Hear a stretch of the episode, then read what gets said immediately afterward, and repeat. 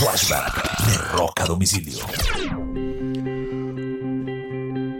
Un 4 de agosto del año de 1975, el vocalista de la agrupación Led Zeppelin, Robert Plant, y su esposa sufren un grave accidente automovilístico en Grecia.